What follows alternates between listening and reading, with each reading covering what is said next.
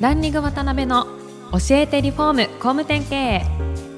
この番組はリフォーム工務店業界に特化した経営コンサルティング事業を手掛ける株式会社ランリングの代表渡辺翔一が住宅業界の経営者や幹部の方を毎回ゲストにお招きし業界のさまざまなことについてお聞きしていく番組です。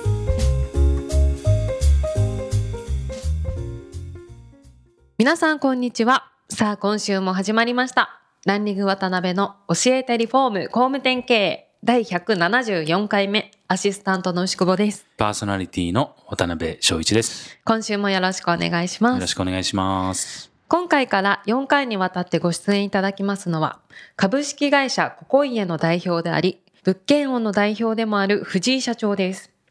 藤井様は兵庫県に本社を持ち、不動産仲介を修行とされる株式会社ココイエを経営される傍ら、不動産事業新規立ち上げのためのボランタリーチェーンを展開されております。その会員数は現在105社。建築会社が不動産事業を立ち上げる際の強力なノウハウや仕組みをご提供されておられます。そんな藤井様には今回から4回にわたって現在までの足跡や会社のこと、今後のビジョンなどじっくりお聞きしたいと思ってますのでよろしくお願いします。はい、よろしくお願いします。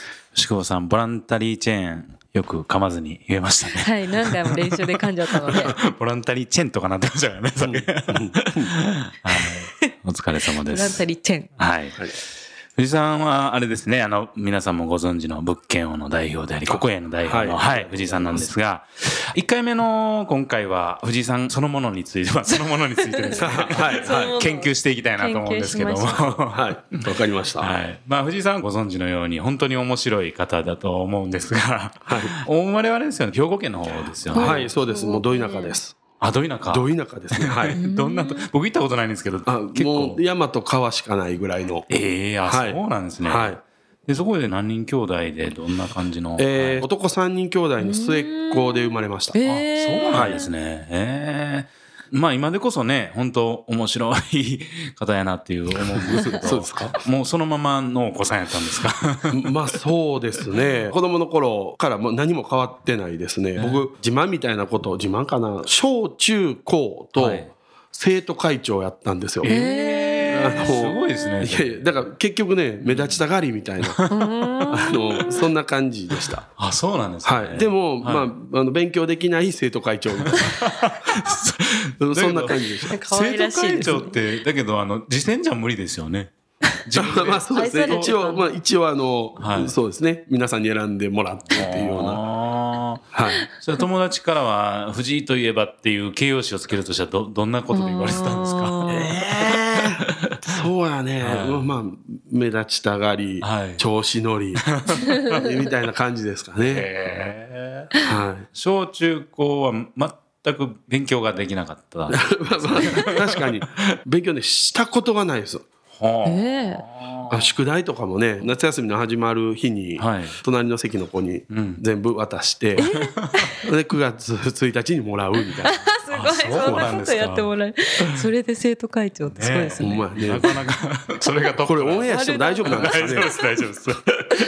うん大部分カット入ってるかもしれないですけど、はい。ねだけどなんか、藤井さんね、モットーはトラブルは迎えに行けとかね、ああありがとうございます。どんな状況でも楽しむことみたいな、うん。そういうのをコンセプトに人生生きられてるっぽいですけど、は その当時からそんな感じだったんですか、いえ当時は、あのそんなことないですよ。僕高校はね夜間定時制やったんですよね。そうなんですね。でその時に4年間高校行かないといけないんですけど、要は16歳から朝から働いて、はい。で夕方、まあ、一応勉強するんですよね、はい。9時ぐらいまで勉強をして、で9時からサッカー部活をするんですよ。で家帰るのが1時ぐらいで、ー。っていう4年間を過ごしてそこでね結構変わりました、あ、そうなんですね。あちゃんとせなあかんなみたいな、はい。えーそれ具体的にどういうのからどういうきっかけでどう変わったんですか？いやまあ本当に中学の時はい。なんかやったらね、はい。まあ、あまりに言えないですけど、まあ、なんか悪いことばっかりしてて、あんまりまあ学校には行くけど 教室にはいないみたいな、はい、そんな感じやったんですよね。あそうなんですね。うん。ただ高校にまあ僕ね高校ね5つ受けたんですよ。ほで全部滑ったんですよ。う結構レアですね。で最後、まあはい地元の夜間のんうんうん高校を受けて「やった初めて受かった!」と思ったら全員受かってたんですよ。100%。っていうような。でまあ何かしないとなーって、ねまあ、その間に、まあ、仕事は4年間ね練習の4年間があったんで、いろんなことやってみようと。うん。でそれでよかったんですけど、はいあとは毎日仕事終わってから学校に行かないといけない。はい。その後部活をしないといけない。うんなんで部活せなあかんようになったかっていうと、はいたまたま面接の時はいの先生はいがサッカー部の顧問やったんですよね。あーはいはいはいでまああのサッカーお前サッカーしてたやろと中学の時、うんでしてましたと。はい。でサッカー高校になってもするんやったら、通したるみたいな。いやだけどそれ100%なんで関係ないんじゃないですか。え そうですね。まあでなんとかサッカーするんで通してよみたいな。まあまあそんな感覚ですね。昼間のお仕事ってどんなことされたんですか？本屋さんとかねアイスクリーム屋さんとか。えー、全然キャラに合わない。最初はねその辺から入ってですね、はいまあパチプロとかですね でまあ土建屋さんも行きました。ああそうなんですね。はい、まあでなんとなく今のに近いっていうんですかね、あの防水屋さんとかなるほどなるほど。板金屋さんとか。うんうんうん。鉄屋さんも行きましたね。ほうなんかポロポロなんか認められないような あれが出てきますね。えそうそうですそうです。はい、はい、そうまあなんですね。なぜいろんなことやってみようはい。ほんならその本当4年間が今のあれにえらい影響を与えてるわけですね。まあですね本当に。ありがたく。うんなるね。はい。でそんな4年間を、えー経てはい。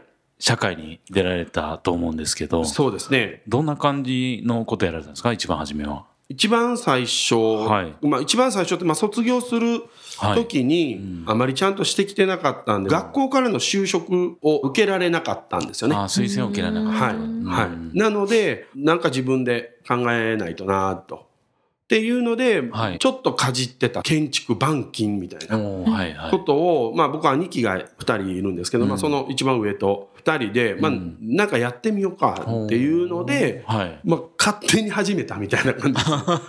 勝手に始めたっていうような、そんな感じ。だから、面白いですね表現が。ね、はい一般的に言うとなんかね、あのどこかに勤めて親方に教えてもらって。で独立しますみたいなんですけど、もう僕らはその親方とかがいなかったんで、はい。あのなんていうんですかねもう地元の建材屋さん。になんか余ってる仕事ないですか？あってーでっていうようなそんな感じであの仕事もらいに行って、なるほど。まあ見よう見まねで。ってへ感じです。見よう見まねで、なんかこう仕事し、を最初はしてたっていう、そんな感じです。えー、そうなんですか。ほんならまず下請けのお仕事を、まあ、板金系であ。そうですね。もう下請けというかもう、もうひ孫受けみたいなな。るほど、なるほど。そんな感じですよね。はいえーですけど、よくなんかこう、怖くなかったですか？要するに独立ですよね。いきなり社会出て。うん。いや、もうね、19歳じゃないですか。はいはい。もう怖いもんね、なかったですよ、やっぱり。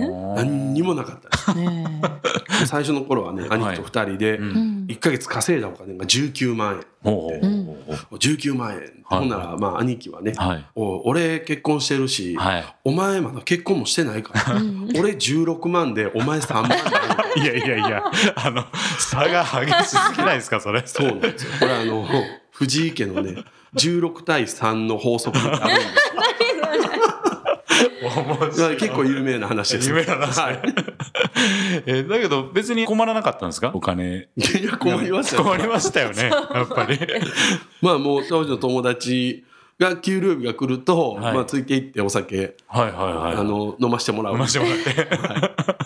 なんならカロリー取るのがその瞬間だけみたいな。そんな感じでした。えーで、その状態を何年ぐらい続けられたんですか？あでもねおかげさまでっていうのもね申し訳ない話なんですけども、うん当時やっぱり神戸の震災がああ、なるほど。もうすぐにありましてだからまあ猫の手でも借りたいみたいな僕ら素人に近い職はい人の手も借りたいっていうようなそんな感じやったんですよね兵庫県自体が。なるほど。だから毎日仕事があって、っうん。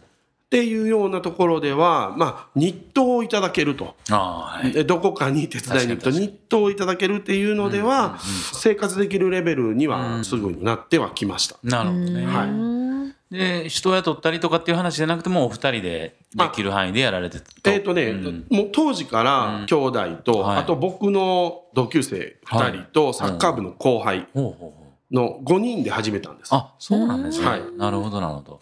じゃあ結構なボリュームの仕事ね、ん。受けますよね、まあ、ただ体だけいけばっていうようなね、うん。そんな感じだったんで。なるほどね、はい。でその状態を何年ぐらい？でもね、うん。そのまんまの感じを3年ぐらい続けましたね。まあ22 3まで。はい。でうん、そこからまあ、あの、職人さんを増やそうということで、はいはいはい。もっとこう、うん。人を入れていくうん職人集団を作るみたいな、うんうんそんな会社にある程度成長していくようになりました。うん。なるほどね。はい。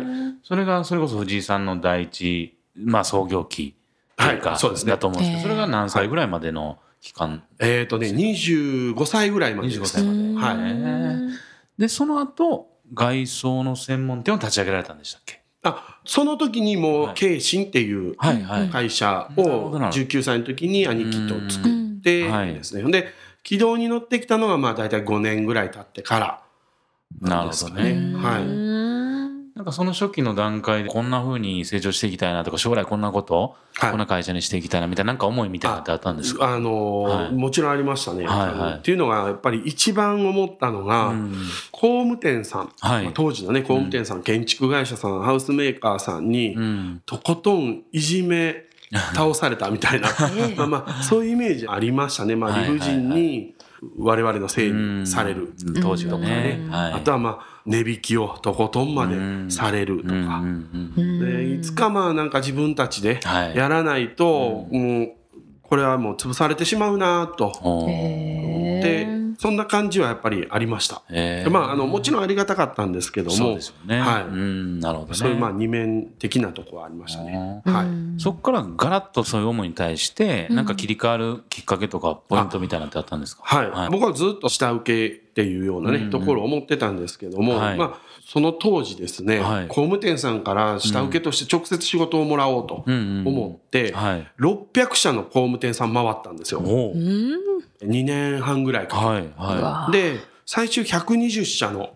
建築会社さんと付き合いができるようにない。ったんですすけど、うんうん、で、その120社のうちの一つの会社さんが、教えたるから、藤井、お前工務店せんかと。ああ、自分へで。ー。なるほど。っ。ていうような声をいただきまして、はい。でまあそれやったらちょっとやってみようかなと、うん。まあ、将来的にまあね地元だけでも自分たちでこうね家が建てられるまでの会社に、はい。って思ってたんで、でまあそれをまあ立ち上げたのがまあタツケンホームっていう会社なんですけど,、うんなるほどそれまあ代表が僕の兄貴がまあ代表になってで僕は専務っていう形でうん工務店を一つ立ち上げたっていうような、うんなるほどね。それがまあ2003年2003の年。話ですね。なるほど。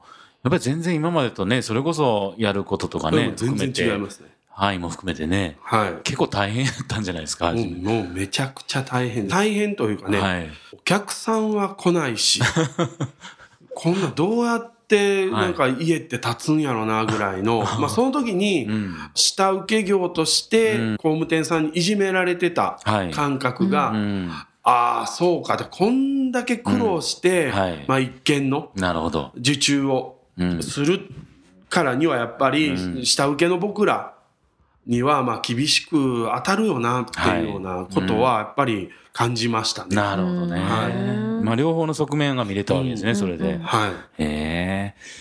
なるほど。そのあたりのお話から2回目うでん、ちょっともう少し詳しくおはい聞きしたいですね。はい。しょうということでそろそろお時間が来てしまいました次回も藤井様にはゲストにおいでいただきます本日はありがとうございましたありがありがとうございました。